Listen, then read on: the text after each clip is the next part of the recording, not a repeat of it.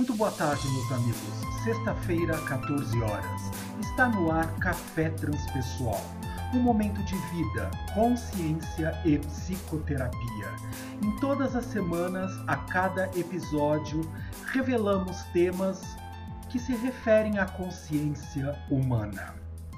E na tarde de hoje, gostaríamos de fazer um convite especial à reflexão sobre a possibilidade de experienciar, sentir, se entregar à chance de uma experiência, uma vivência no caminho do meio. Será que você é capaz de se propor a esta experiência? De observar que em cada situação que acontece no seu dia a dia, em cada episódio que surge no seu ato de buscar, vivenciar uma nova chance, uma nova oportunidade, você experienciar, não tomar partido nem de um lado e nem de outro, mas a chance de apenas ser um observador, um espectador da situação que esteja acontecendo e através de um exercício de valorização da própria essência, das suas verdadeiras habilidades já desenvolvidas e trabalhadas em cada uma destas experiências, de todas estas oportunidades que estamos tendo de poder estar juntos semana a semana, buscar a chance de se colocar como espectador e antes de reagir à situação apresentada na sua existência, observar que existem caminhos. Caminhos, muitas vezes, que nós agimos de maneira impulsiva, é, intempestiva, levando em consideração o nosso emocional, muitas vezes abalado, muitas vezes tentando estar inflamado de acordo com aquilo que nós estamos experimentando neste momento. E outras horas, muitas vezes até de forma neutra, de forma passiva, sem muito agir ou reagir. E o nosso propósito na tarde de hoje é que possamos trabalhar no caminho do meio. O que é estar no caminho do meio? Nós sabemos que o caminho do meio foi ensinado pelo Siddhartha, o Buda, Siddhartha o Gautama, aquele que se iluminou muito tempo antes do aparecimento do Cristo Jesus aqui no planeta Terra, que ele veio experienciar a possibilidade de que encontrar a chance para estar de verdade no Satori, no Nirvana, na esfera crística, uma das próprias possibilidades é trabalhar as desilusões, tirar as ilusões que depositamos em cada situação da nossa existência, tirar a importância que colocamos emocional em cada experiência que surge no nosso ser e experienciar a vida no caminho do meio. Como é que nós podemos buscar a chance de estarmos centrados, equilibrados nesta oportunidade, mesmo que ainda aprendizes deste caminho, mas na chance de nos colocarmos numa oportunidade de verificar se é uma verdadeira oportunidade para experimentar este caminho do meio? Vamos visualizar uma situação. Acordamos no dia de hoje, que estamos aqui fazendo esta gravação neste estúdio fechado, e sabemos que a temperatura lá fora está fria, que o dia amanheceu chovendo. E, hipoteticamente falando, nesta possibilidade deste exemplo apenas, lembrando que eu sou uma pessoa que gosto de sol, de calor, e a própria primavera que vai chegar aí daqui a pouco se manifestando nos nossos dias. Mas a temperatura amanheceu fria. E aí nós podemos observar, tenho a chance de me importar com esta situação que esteja se manifestando nesse momento e começar a trabalhar mentalmente através das ilusões, dos apegos, dos padrões onde estou acostumado no dia a dia, a criar uma emoção ou uma sensação desagradável de revolta, de se sentir desprestigiado, de não ter vontade absoluta para realizar absolutamente nada, só porque o dia hoje não está quente e com um sol agradável da maneira como eu de verdade gosto. Isto vai criando uma situação de apego ilusório e na mente vamos criando conflitos internos porque muitas vezes nos colocamos em experiências, nos obrigando a ter que estar ali realizando os acontecimentos do nosso dia a dia, mas irritado, revoltado, chateado, angustiado, ou mesmo ansioso ou depressivo, porque não estamos na inteireza do nosso ser. Quando nós criamos situações de apego, e sejam a ilusões, a padrões pré-estabelecidos, daquilo que nós gostamos ou daquilo que nós não gostamos, nós de alguma maneira vamos agir ou reagir, positiva ou negativamente falando, a partir da experiência que é dada no nosso contexto de vivência. E assim nós vamos criando rótulos e estigmas ditos não agradáveis ou agradáveis para que possamos trabalhar e experimentar as nossas situações diárias, de hora em hora, de minuto em minuto. Você consegue perceber que muitas vezes pode estar até de maneira não clara, não consciente ou semiconsciente falando, agindo desta maneira no seu dia a dia? Basta que você observe. Qual é a experiência que tira você do sério?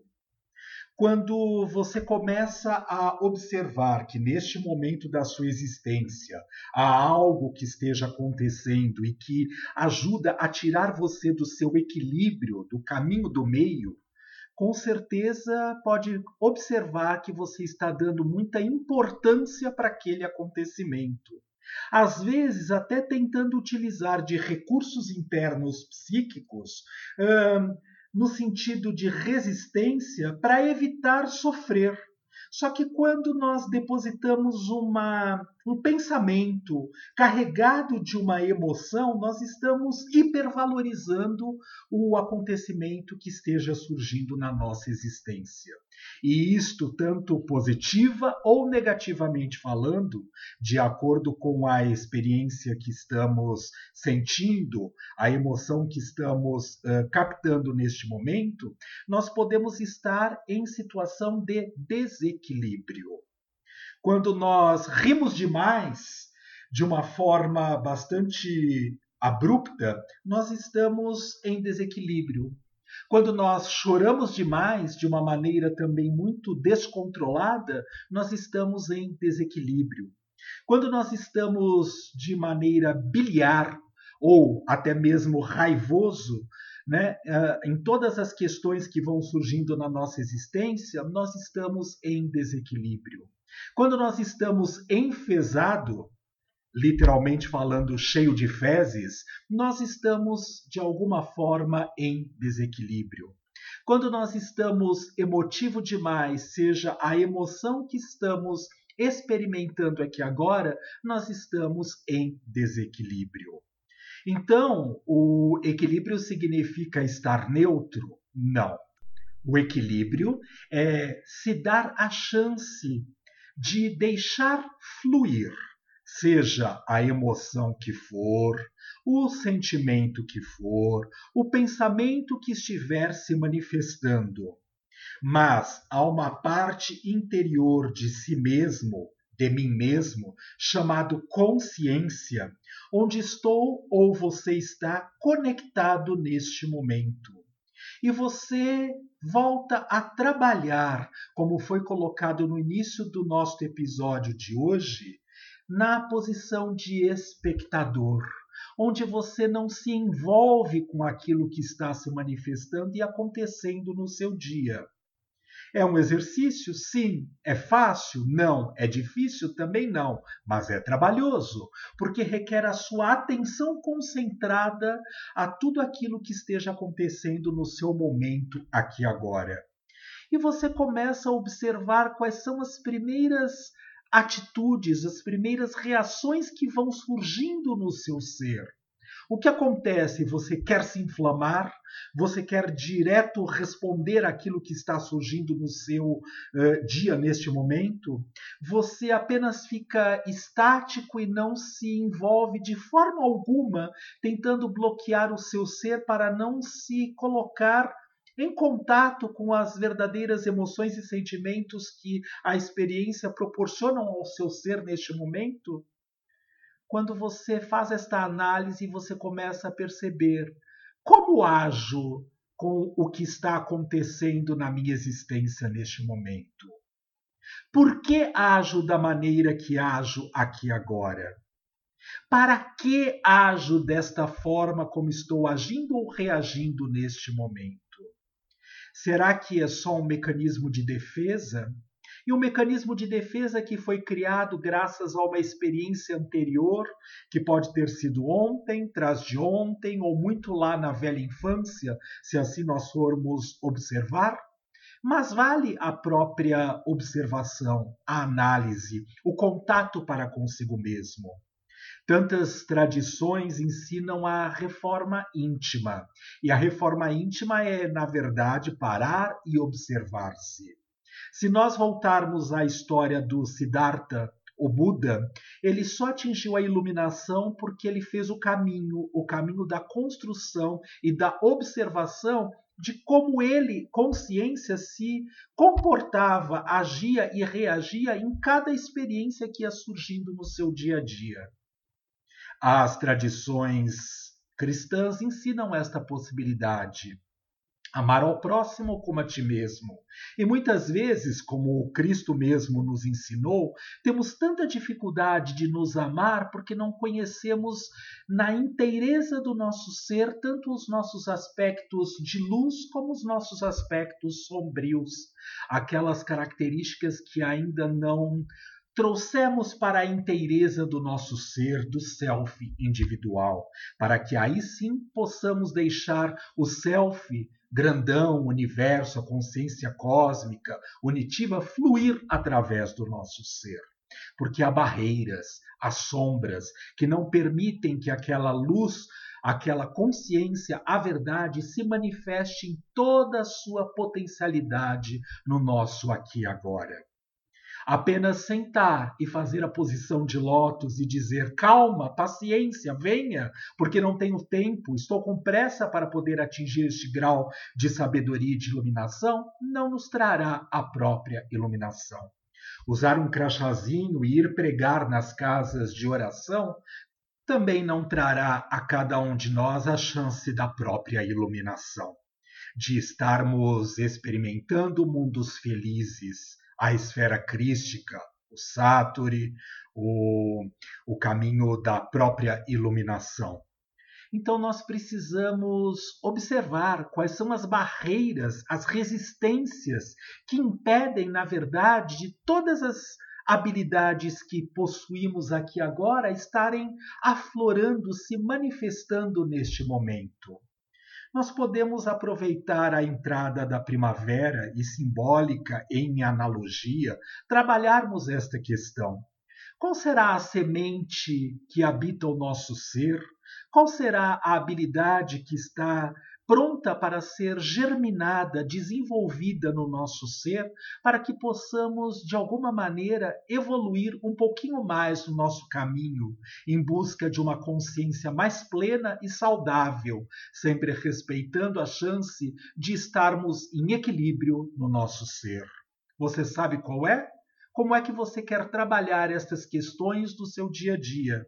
Tirando a força, a forceps, ou simplesmente observando a maneira como você age e reage aqui agora, se questionando a serviço do que este caminho das ações e das reações que eu muitas vezes inconscientemente falando estou atuando neste mundo? E aí sim posso estar mais próximo da minha verdadeira luminosidade, para que assim eu consiga deixar que o caminho do meio permaneça no meu ser. Vamos pensar? Vamos refletir ao longo desta semana? Café Transpessoal fica por aqui, desejando a todos nós uma excelente semana. Até sexta-feira da semana que vem, às 14 horas. Até lá!